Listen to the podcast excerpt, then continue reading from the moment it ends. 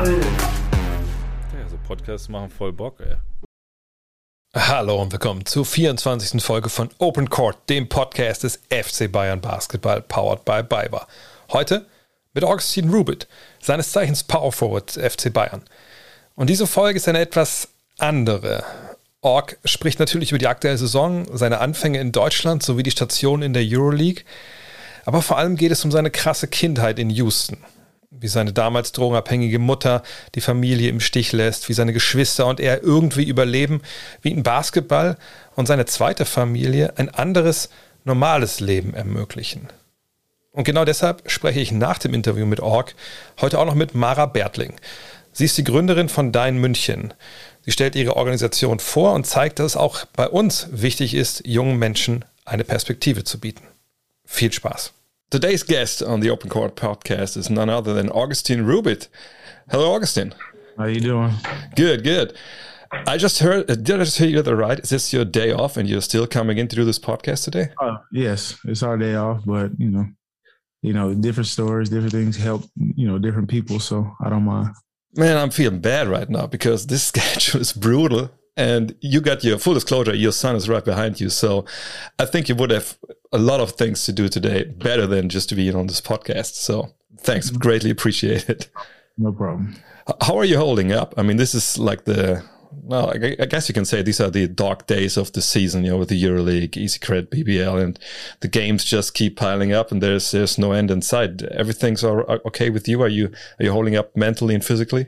Uh, yes. Uh, I mean, it's it's not easy, but you know, you find those little little times to take care of your body and try to get out and get your mind away from it. But as you know, every year, same schedule, Euro League, domestic league, so you know what to expect. I mean, I got one daughter at home and she's five. And then whenever she comes uh, from the kindergarten, it's just, it's mayhem. I mean, you got yeah. two kids and you play basketball and you have to get your treatment and the sleep and whatever. Uh, how do you do it? Uh, it's not easy, but you know, my biggest you know responsibility is you know basketball outside, and mom take care of everything. She do a great job, you know, allowing me to you know have those naps or whatever I need. But you know, I love it as well. You know, I'm a family guy, so it's very important. And you have been moving the last couple of years, and uh, I'm kind of interested in how did you get recruited to come to Bayern Munich? I guess uh, Andrea uh, and Daniele had a lot to do with it, right? Um, I'm, I'm assuming they did, uh, but the way it happened, you know, um, it was quick. You know, I didn't expect it, so I really don't know. It was just like my agent just today. Oh, they want you to come, but here's a stipulation. They already, you know, preseason starting, so I didn't even have time to really think about everything. So I was already practicing before I could take take anything in. So I can't really break that down how it happened. Agents just reached out and it was already happening that quick. Was it a no brainer for you to to join Bayern?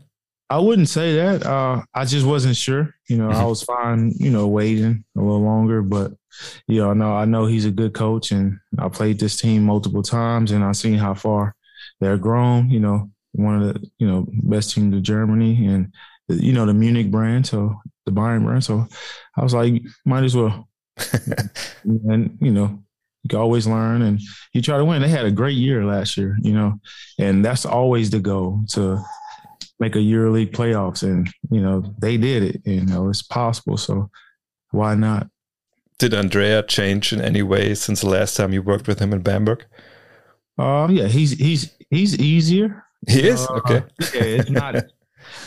you know, it's not as um I don't know how to put it, but you know, you know how he can get. You know, mm-hmm. he, he's into it. You know, and he wants the best. So, but he's different. And like for me, it's different because more mature, more experience versus, you know, they're learning. I had a lot to learn. You know, and he, you know, he's very demanding while teaching, so it was difficult. But this time, it's much easier. You got started in in Ulm, uh, not not in Ulm in Tübingen, but then you went to Ulm, and uh, you played with a guy I've actually I've done like I think eight podcasts now with Per Günther. Mm. So um, I mean, you came in there still pretty young, still pretty rough, I, would say. Um, yeah. Was he some of the guys, one of the guys that kind of you know showed you around um, how to how to be effective in the BBL? Uh, I wouldn't say that. I just I feel like everybody on that team was around, you know, the same age because you know Perry is a very experienced guy, but you know not that old. So it's not Yeah. like he's just much older, you know, than me or any other guy. So we'll you know all figure it out. But he was the leader for sure. Hmm. Things here and there, he he definitely help and try to teach you, you know, pick and roll coverages, uh, how to, you know, be effective on an offensive end and pick and roll. So he was uh, helping a little bit there. That's what I meant because he's like this, small, fiery guy, and I always get the impression that he's he's going to tell you exactly what he wants you to do on the pick and roll, right? For sure, because you know, uh, you know, he was always making big time shots, big time plays. So he always noticed or knew what the, the defense is going to do. So he tried to have you in place. So when they do, you know, bring their schemes, you already one step ahead. So he definitely knew what teams were going to do against him defensively. So you've been now with four clubs in the in the BBL. What is it about Germany that you that you keep coming that you came back or that you played here for for four or five years now? Uh, the structure, you know, it, it, it feels great to to have this structure and everything is organized. You know, you know they take care of you know their people. You know, being from you know America, you don't see it. Like little things can cost a thousand dollars versus Hmm. Know, if it's something that people need, it, it might be five euros. So it just, I love that, and it's very safe. You know, not that I'm worried, but the fact that you don't have to worry about anything is is nice. Well, I guess even especially in this time with COVID and all the other stuff going on, I guess it's it's great to be with a club where like families is maybe the the, the biggest topic because I, uh, because last year we had a lot of players in here and everybody talked about how the FC Bayern is basically a big family. I mean, Paul was in here like like two months ago and and told his story from from last season. Is it something that you as, a- as a new player for the FC Bayern um, just realized right on that this is different than other clubs? Oh, it's very different. Um, just like Daniele, um, Marco, like for sure, I didn't expect those guys to be, you know, that oriented with the team. Like it's the bonding and everything is great from them on down, and I Mhm. didn't expect that. You never know because you, you know, you play the team, you see them around, but for sure, those are amazing guys. I've never been as close to, I say, like to like a sports director and and GM. It's just they really care, see how you're doing, check on you often, and you don't really get that everywhere. So, it was surprising for sure. They make sure you know all the players are good, family first, and everything. So, Yeah, families is a pretty good segue because um, I read up on your on your career and then read some articles about, about your early life in, in Houston and uh, that you have a well a pretty difficult family background. What does family mean to you? How would you define family? um, it's everything, and uh, I would say more of like you know wife and kids because that's something I always dreamed about. You know, of course, I love my siblings and everything, and I, but I also know, in a sense, it's out of my control. You know how I grew up and everything, but I always knew I wanted my own family to to have that bond, that love, and that means so much to me. Maybe we have to tell the reader uh, how you grew up. I mean, your your dad was gone, I think, early on. Um, Yeah. Your your mother had had, had drug uh, addiction problems. And paint the picture how, how you grew up these, these first couple of years, like until you were 12, 13 years old. I, I want to say this first. Um, my mom is doing great. Yeah, I read that. It was, it was great. Yes, Yeah. She's doing great. She um I have two younger siblings, 13 years younger. She uh did an amazing job with them. But for me and you know, my older siblings, it was, you know, rough. You know, um just nothing nothing stable, you know. Mm. You never know who you're gonna live with. No food, no furniture in the house. I mean, it's times we had an apartment, but no food, furniture. So and then you just you know, you're doing a lot of stuff you shouldn't be doing to try to survive and and make it. You know, and what made it difficult is not like you have friends that's doing great. It's like you go outside. This kid want the same thing. This kid wants the same thing. So you come up like, you know what? Let's just do this and doing a lot of craziness that you know I wouldn't want my kids to do, or I wish I wouldn't have to do that. But you know, turned out and, and put me in this position. Glad I didn't get in any trouble. But sure, it's it's crazy. You know, it's it's places like that all over the world, Mm. and it's definitely uh, you know tough for you know those kids that have to make it out. Just one split decision can cause you to either spend your life in jail or, you know, free. And basketball helped me a lot. And everything took a turn once I started playing. I mean, the one thing that, that I've wondered when, when, I read your story is that, I mean, like I said, you grew up with no stability. You had to change schools all the time, you know, always kind of living in fear that child protective services would come in and kind of take you away and then put in some facility. Um, like I said, I, I have like a five year old daughter and I, am like really super conscious of what I tell her and, and, and, what we buy her, what we don't buy her, and all this stuff because I think this is so important to to uh, you know to teach kids early you know what it's about and, and and get the right values in them but mm-hmm. you grew up i mean obviously you, you stayed with your with your older sister you know you, you had your siblings there but mm-hmm. um i mean you grew up with all this no stability i guess it was violence drugs whatever whatever um how did you get this this moral compass that that allowed you to to to become you basically uh just the truth. Um, personally, I never felt like I was struggling like mm. that. It felt normal. You know, I had friends that would complain or you know this, this, this because they felt it. You know, mm. my, my, mom not there. I'm starving. This for me. You know, I didn't five, six, seven, no curfew. A lot of times I was out all night. I could spend a night at someone's house. No one ever knew. Mm. No one ever questioned. You know, we outside, friends just any time of the day. So I actually had a lot of fun, and, and it shouldn't have been like that, but. Mm.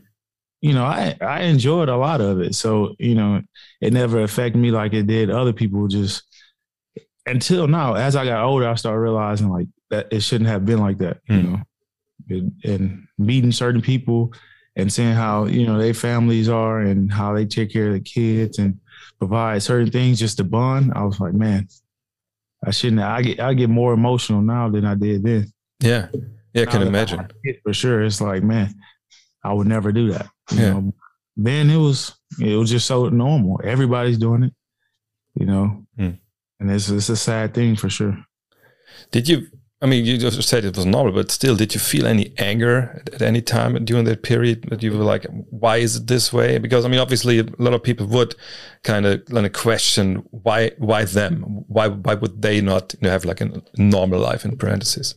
No, the like the the closest thing was sometimes is like why um why you know I don't, but at the same time I I feel like I never took it that far to really understand because my siblings love me. Um, like my my godmom who took us in on and off. Mm. Every time my mom was clean, she come back and get us.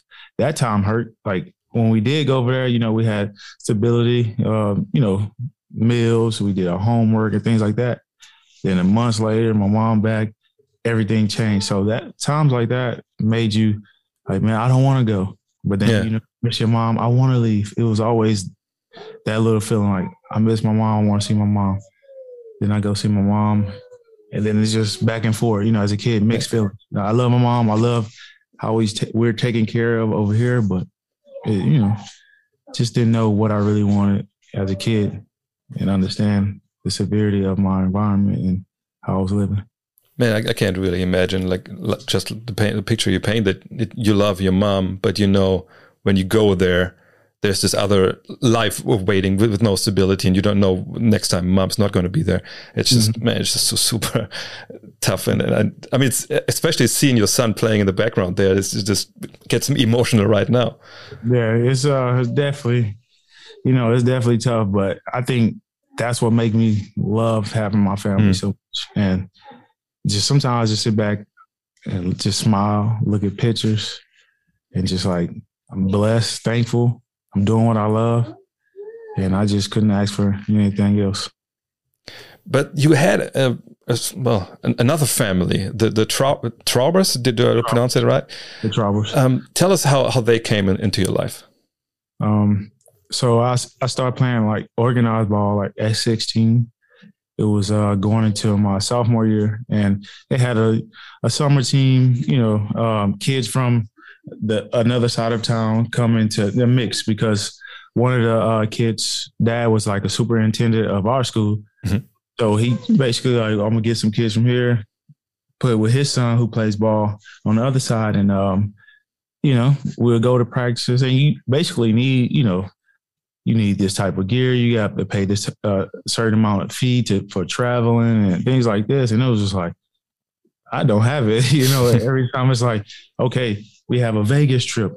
Every kid must pay three. And it's like, I, I don't have it. You know, and uh, then as you know, we have road trips. We we'll stay at their house before we leave the night before, and you know, you know, they started getting on each player and started talking to them, and then you know, I guess they seen some good in me and they wanted the best for me. So they started helping me. You know, eventually they started getting helping me with tutors to eventually get a scholarship and things like that. I still didn't qualify, but they helped me and, you know, pushed me in the right direction. And they've been there ever since. They're still here now. And my kids call them grandpa and grandma. I mean, I, I, find this story fascinating um, because just you know looking at what happened to you before you know one would assume okay you would be very you would be full of mistrust and not really trusting especially white family just saying like okay why do you do this for me? You know mm-hmm. I, I, I don't really know this kind of you know I don't know affection. I guess that's the wrong word but you know I guess you know what I mean. Um, did you ever were mistrusting them or like like asking them why are you doing this for me? I never asked but sometimes I didn't know where mm. to look you know, because yeah. people always say like, uh, because their younger son played on one of the top teams that's have like four NBA players now. So you know, people will say you need to watch out. This is this, and I'm like, I don't have anything. They they well off. What do they need from me? Yeah. But sometimes like you know, think like, what could they possibly want from me? You know, like what you know, I would think sometimes like, man, what could it be? And then it's just like as time went by, I was like, man, I can't really focus on that because you know they're being great to me, and there's not much I can see they they would want from me. Yeah. So I just ignored it after that, you know. But of course, you know, but I can tell you my first practice. I remember coming in, and it was my first time around. You know, I was saying just so many, you know, white people. You know, I want I don't know how to describe it, but you know, mm. and they was just so excited to see me. I was, you know, dunking the ball, and and I went home. I quit the first day, and I was like, man, I can't do it. Okay. I was, I was terrified. Everything. I was like, I don't like this. You know, just of course, you know, they were kids. You know, happy to see me there and all that, but I, it was very uncomfortable. Mm. Then the next practice, some of my my high school teammates were there, and you know, I calmed down. But I'm always like that in new environments. Mm-hmm. Even like coming here or anywhere, it's just always the first few weeks is always hard to to warm up and open up to you know to everybody. So it was just always nervous. Like I don't want to talk to anyone. And but that point, I didn't know anyone. So yeah, went home. I actually cried. My godmom, she was uh she basically was like, it's an opportunity. Hmm. You are playing basketball. Why don't you play? And you could possible get a possibly get a scholarship and things like that. So eventually, after the coach came and you know spoke to my family, I was like, okay, I'll try it again. And then that's when I seen everyone else there, so it made it easier. Such a great story. But the greatest story is the one with the spider bite. You have to tell the spider bite story because this is like something. I, when I read it, I couldn't really believe it. Um, spider bite. Yeah, you you got a spider bite on your knee.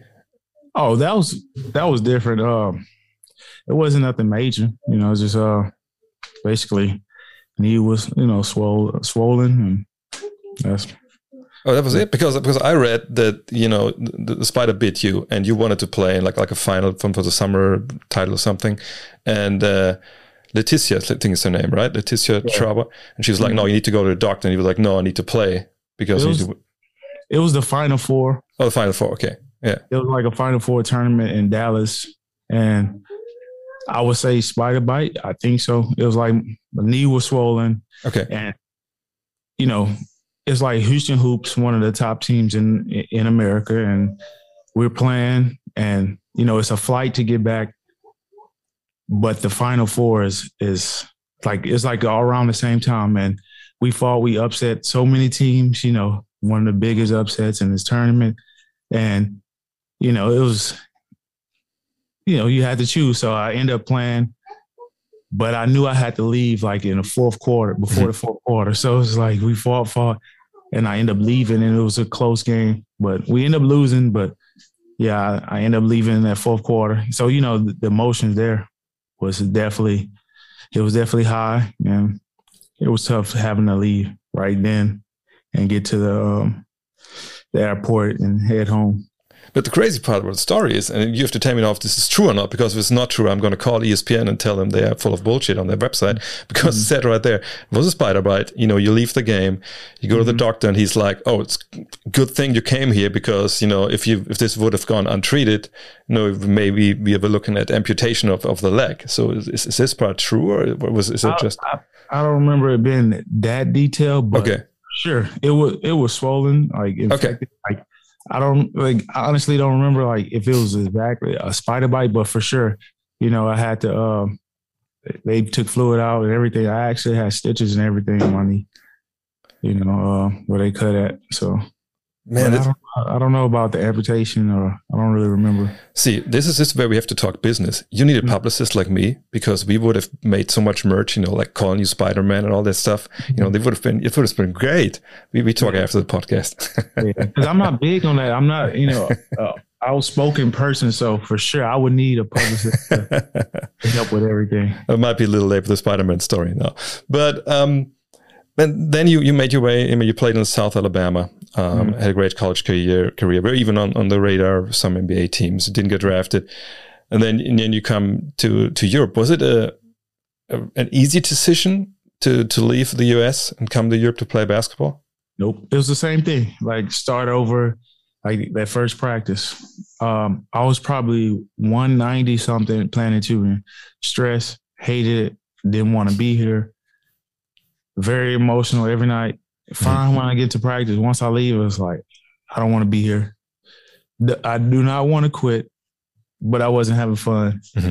The fact that I was away. So it was very stressful. I had a, um, I'm used to having an automatic. This is the first time I had a manual. Yeah. So every time I go home, it takes 30, 40 minutes for a 10 minute drive. I had a hill to my house. I sit there, oh. blowing, blowing the horn, and I'm nervous. I'm rolling back, so I'll just stop, just wave everyone, just go around. So it was just like everything. Yeah. It was ah, uh, it was difficult, but I'm happy I stayed. But I think ultimately it wasn't just Germany or just leaving. It's just how I handle new environments, you know. And and I don't know why it's so difficult, but it was it was difficult. Then eventually it was like after that year was over, I was ready. I was like, you know, where I'm going now. Okay, boom, I'm fine. I'm ready. You know, but before it was very difficult that whole year. It feels it feels like you always kind of, you know, get out of your comfort zone and kind of kind of grow in that new environment, right? Sure. But then you know, first day of practices, you have one teammate excited. Let me meet everyone. Let me, mm you know, already ready to get shots up. And me, it's like, I don't want to shoot. I don't want to dribble. Let me walk in. Let me get out as fast as possible. I, and I don't know why, but yeah. But you know, now of course it's like I still have it like with trying to you know get familiar with my surroundings for mm. like my routine, where I'll eat at, the grocery store I go to, whatever. But for it's just like as a pro, it's no problem. But for sure, that first year, it was difficult. After the uh, the first couple of years in Germany, now then you started, you know, just touring Europe basically. Yeah. Um, what stood out from your time? Well, start in Athens. I mean, that's just a totally different city than than Bamberg. Yeah. Um, you know, it is Athens. You can all year round. You basically have things to do. You know, they have the water right there. So many parks. The sun is out.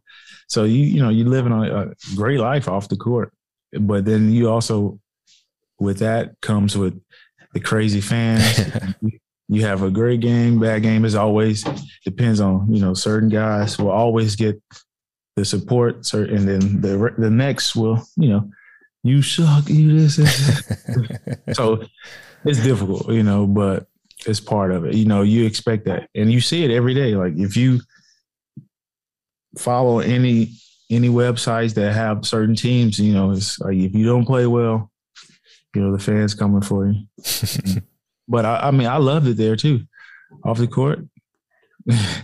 and on court, it was a shaky situation with Coach Black being fired after the first day Yeah. game. So it's like now you know have a coach have multiple players he don't really understand or believe in. So that made everything shaky. But I'm I'm thankful for that experience, and you know one of the best team historically, and you know playing with some of the greatest guys in EuroLeague history. So I'm I'm honored to have had the opportunity. Um, before you went to Greece, uh, did you look at some of the crazy videos on YouTube of, of the fans? Did you know what you were getting into? You know, you you see it because the Mhm. game, like with Penna and and Olympiacos, but Yeah. You know, I, am still learning as today. You know, the teams I, I played for. You know, uh, I didn't know it was you know it was that crazy. You know, just getting it. I didn't know it was that crazy. How real it is. How you feel like those guys bleed. You know, red and green. You know, so I didn't know to that extent. Did you get any cell phones thrown at you on the court? No, but No. Uh, when we played Panna, it was just like we had to stall for like 15 minutes because throwing corns, flares, Oh, yeah, yeah. and so they had a lot of that. But it wasn't personally; it was just you know their game. Yeah. But any other game, it wasn't any of that. So after that, you went to Kaunas. You actually played for a guy I went to university with, for, for Martin Schiller. Yeah, Uh, and that's that's another town, another country that's totally different. Um, how did you like it up there? I love it, and that was uh, a great team, great, um, great staff, organization, um, amazing fans, and that's because it's a basketball country, you know, Hmm.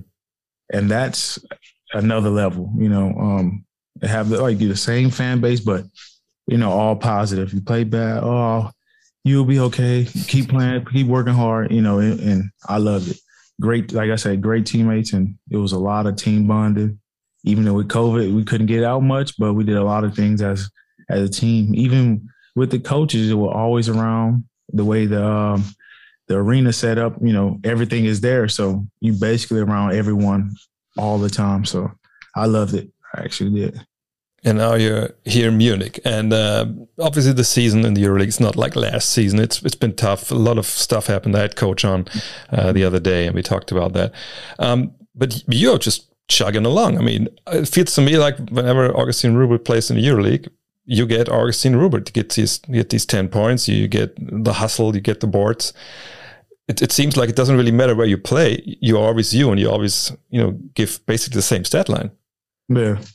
Um, I'm trying, you know, trying to always trying to find ways to be effective. You know, whether it's defense, like trying to take a guy out of position, out of the, the play, or you know, if it's trying to rebound, or if it's to score. You know, I, I don't feel like I'm a score or anything, but you know, if if that's needed, and you know, you have those opportunities. But for sure, I just try to do what's best for the team, and that's what type of player I am. You know.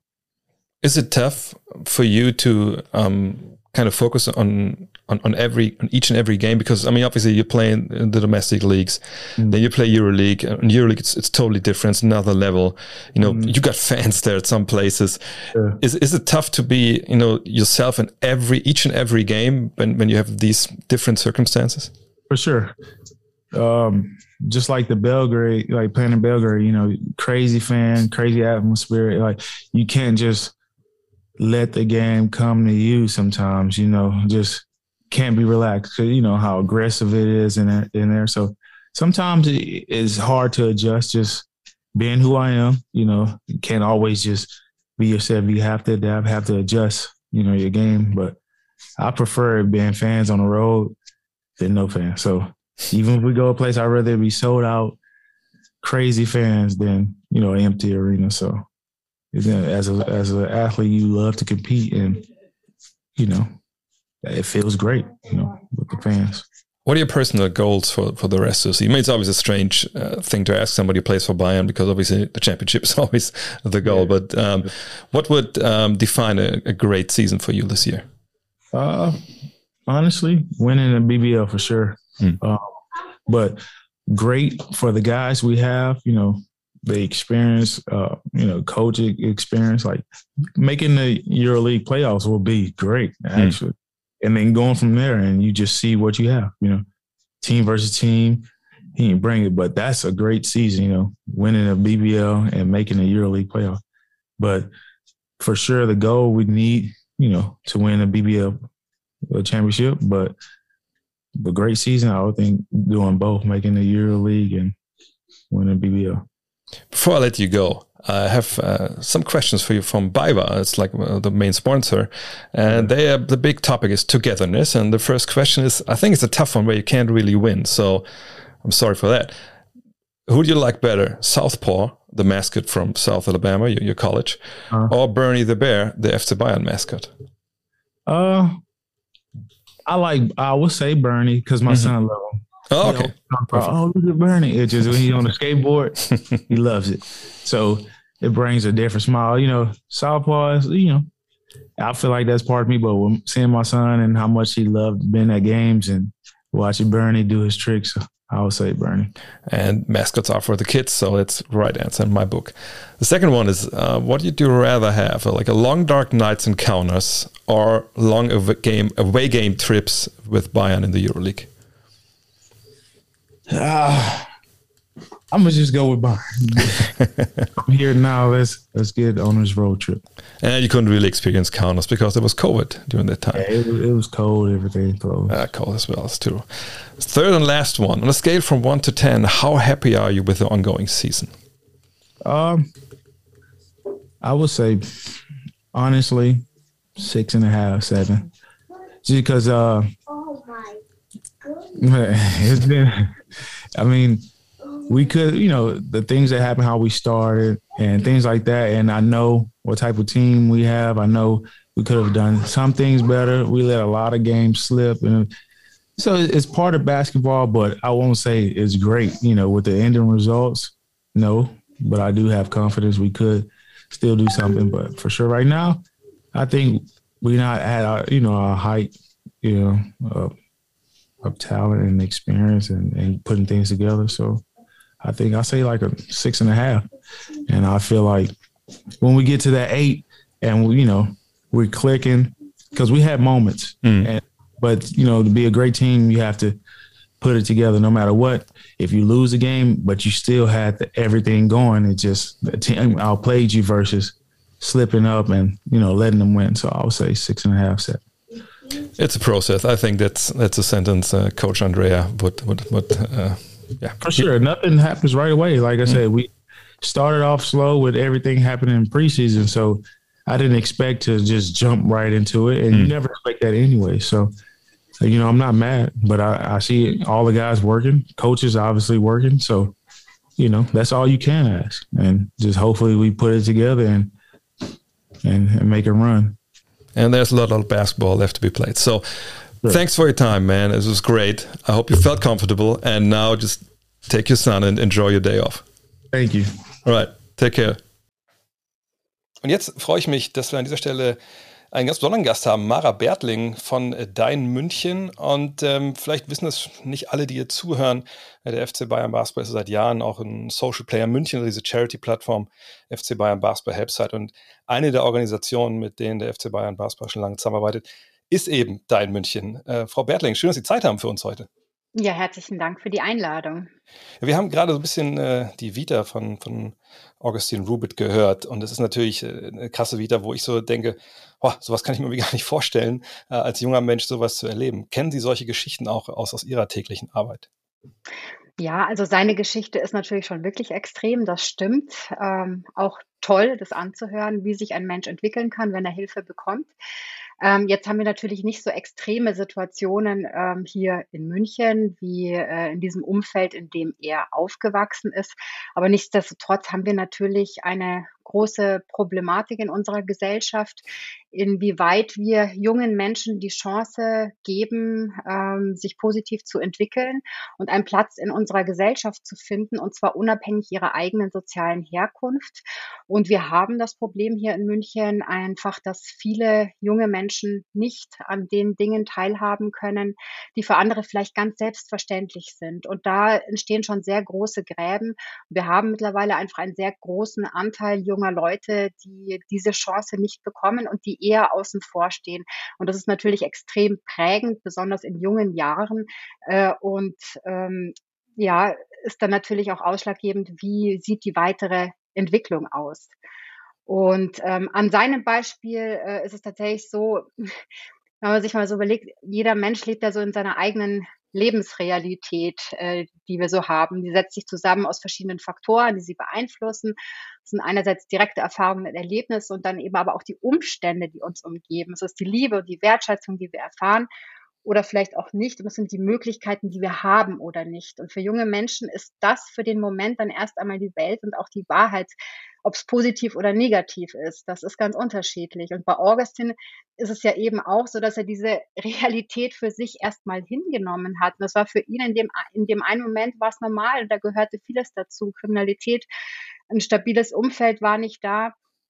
Aber wenn diese Situation kommt, ähm, dass es einen Menschen gibt, der auf einen zugeht und sich diese Welt mal öffnet, weil man in Kontakt kommt, weil man Neues erlebt und bemerkt, dass das Leben auch in anderen Bahnen verlaufen kann, da passiert etwas. Da eröffnen sich Chancen und ganz neue Blickwinkel. Und so war es ja auch bei ihm, als er damals in das Basketballteam mit aufgenommen wurde ähm, und in vielerlei Hinsicht dann plötzlich unterstützt wurde und ein wertschätzendes Umfeld hatte und Menschen, die an ihm interessiert waren und auf Augenhöhe begegneten und ihm, in ihm etwas sahen, nämlich einen talentierten jungen Mann eröffnete sich diese Chance und ich finde, diese Chance sollten wir eigentlich allen jungen Menschen eröffnen in unserer Gesellschaft. Ich halte das auch für unsere Aufgabe und äh, dann passiert etwas, nämlich dass sich ein junger Mensch ganz toll entwickeln kann, vielleicht in, sogar wie in seinem Fall eine unglaubliche Karriere hinlegt aber das muss ja letztendlich gar nicht unbedingt sein. Aber es geht einfach darum, seinen eigenen Lebensweg positiv gestalten zu können. Und ich finde, dafür sollten wir einen Rahmen schaffen, der das ermöglicht. Eine Gesellschaft, ähm, die, die da wertschätzend und offen mit jungen Leuten umgeht und sie fördert an den Stellen, wo es wichtig und notwendig ist. Und da das aber auch in München nicht immer der Fall ist, sondern wir ganz große Problemlagen haben, sehen wir das als unsere Aufgabe von der München, wirklich faire Startbedingungen für junge Menschen zu schaffen und ähm, sie einfach so in den wichtigen Jahren, in den Entwicklungsjahren ähm, auf dem Weg ins Erwachsenenleben zu begleiten und ihnen die Welt zu eröffnen und ihnen die Hand zu reichen. Ja, das ist natürlich ein großer Anspruch. Vom Sport kennt man das. Ich glaube, jeder, der mal Mannschaftssport äh, getrieben hat, der weiß ja, wenn man dann in so eine Halle geht oder auf, aufs Fußballfeld oder so, im Zweifel haben alle die gleichen Trikots an und alles ist irgendwie halbwegs gleich und alle machen den gleichen Sport und da fragt man auch nicht, wo, wo wohnst du eigentlich oder wo kommst du eigentlich her? Genau. Ähm, was gibt es denn noch für Bereiche, wo man Menschen halt, jungen Menschen helfen kann, eben diese Wertschätzung, die Sie gerade beschrieben haben, zu geben, außerhalb vom Sport? Naja, also bei der in München ist es so, dass wir aufgestellt sind in den Bereichen Bildung, Kultur und Sport. Da geht es ganz klassisch um Teilhabe und Partizipation, ähm, sie wirklich zu integrieren über unterschiedlichste Angebote, die wir haben. Ähm, äh, sei es im kulturellen Bereich, dass äh, Kinder an Theaterprojekten teilnehmen, ähm, dass sie mal ins Theater, ins Kino gehen, was vielleicht für andere auch völlig selbstverständlich erscheint, aber ähm, eben für, für, für viele junge Leute völlig unbekannt bleibt über einen ganz großen Zeitraum hinweg. Ähm, Im sportlichen Bereich haben wir vielfältige Angebote. Wir haben eine tolle Kooperation mit dem FC Bayern Basketball. ähm, und äh, im Bildungsbereich ist es halt auch so, dass wir einfach ganz, ganz viele junge Leute haben, die sehr talentiert sind, die viele Stärken und Talente haben. Ähm, aber die muss man auch erstmal ein bisschen rauskisseln und sie entdecken gemeinsam. Und wenn, wenn das passiert, äh, dann, dann äh, kann sich da auch was entfalten und junge Leute können sich äh, gut entwickeln. Also wir sind da sehr breit aufgestellt. Das ist auch so unser Anspruch, tatsächlich nicht nur fokussiert auf einen einzelnen Bereich einzugehen, sondern ähm, wirklich so den Zugang zu unserer Gesellschaft zu ermöglichen. Und Augustin hat beispielsweise immer von der Familie gesprochen. Mhm. Ähm, und letztendlich äh, tun das unsere Kids tatsächlich auch. Also das äh, habe gar nicht ich in die Welt gesetzt, sondern das wurde dann an uns mal herangetragen. Aber seitdem liebe ich das auch sehr stark, weil letztendlich ist da in München auch etwas wie eine Familie.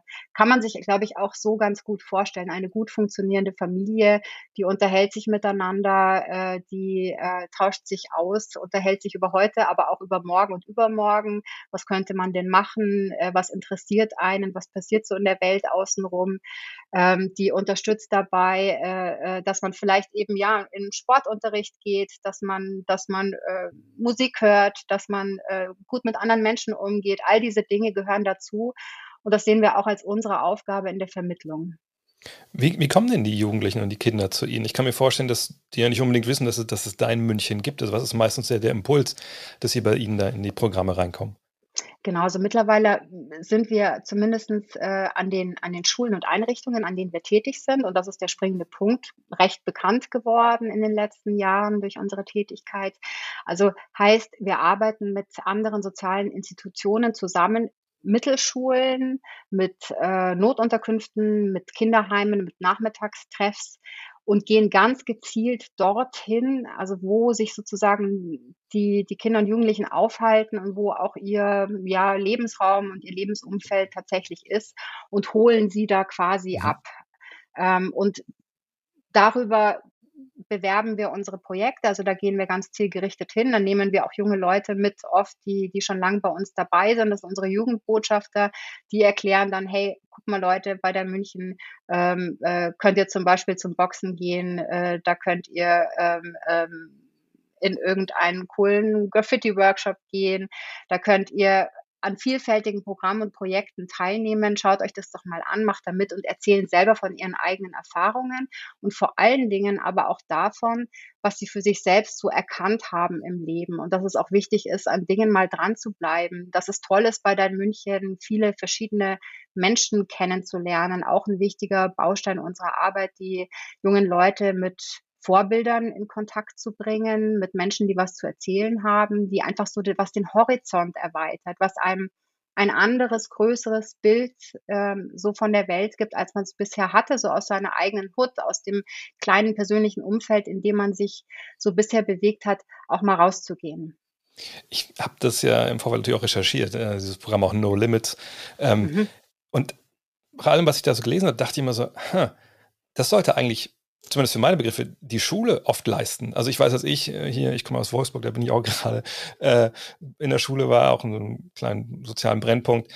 Viel von dem, was Sie gerade beschrieben haben, gab es halt da. Also zum Beispiel mein Weg zum Basketball war halt über den Erdkundelehrer, der gesagt hat, also du bist 1,90, wenn du nicht zum Basketball kommst, kriegst du eine 5 Punkt. So, und dann bin ich da halt zur, zur AG, die wir hatten. Äh, ich weiß, wir hatten eine Foto-AG, all diese Dinge. Ähm, mhm Gibt's äh, gibt's das nicht mehr oder ist das jetzt so sehr eingeschränkt worden, dass die Schule diesen ähm, oder in vieler Hinsicht vielleicht diese, diesen Anspruch, den man früher mal hatte, gar nicht gerecht werden kann, dass es eben auch wirklich diese Projekte wie da in München braucht? Ja, ich denke schon, dass es sie braucht und ähm, ähm, es ist natürlich schon so, es gibt viele engagierte Schulen. Das ist überhaupt gar nicht die Frage und es gibt auch viele gute Angebote an den Schulen. Ähm, aber äh, es gibt auch einen Moment, wo man sagt, das kann die Schule nicht mehr leisten. Und das ist tatsächlich auch für uns so der Moment, wo, wo wir ansetzen. Also wir setzen letztendlich dort an, wo äh, die Möglichkeiten einer Schule, eines Elternhauses, äh, einer, einer staatlichen, städtischen Institution aufhören. Ähm, und das sind einfach Angebote, die sind in ihrer Dimension sehr umfangreich ähm, und sehr aufwendig äh, in der Gestaltung, dass das eine Schulinstitution so gar nicht leisten kann. Und da kommen wir eben. Und ähm, wir sind auch keine Schule in dem Sinne. Ich glaube, das ist für uns auch eine ganz große Chance, besonders auch für, für junge Leute, die sich ohnehin benachteiligt fühlen auch oder sich vielleicht nicht so zugehörig fühlen zu, zu unserer Gesellschaft, zur Gemeinschaft, zur Schulgemeinschaft, bei uns auch andocken zu können. Wir sind keine Schule, wir sind kein Jugendamt, wir sind keine Behörde.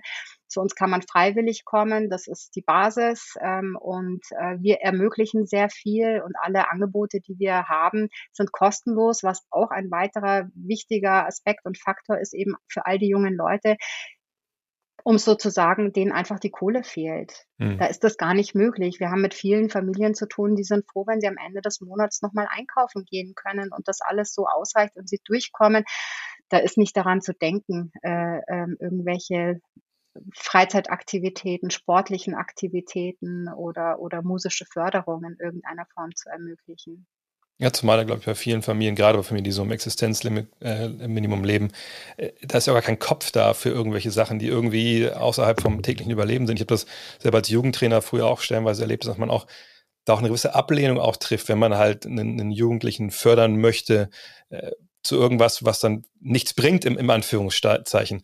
Ist das auch ein Teil Ihres Jobs, dass Sie da viel auch Widerstände überwinden müssen, gerade mit den Eltern und den Familien, dass die Kinder gefördert werden?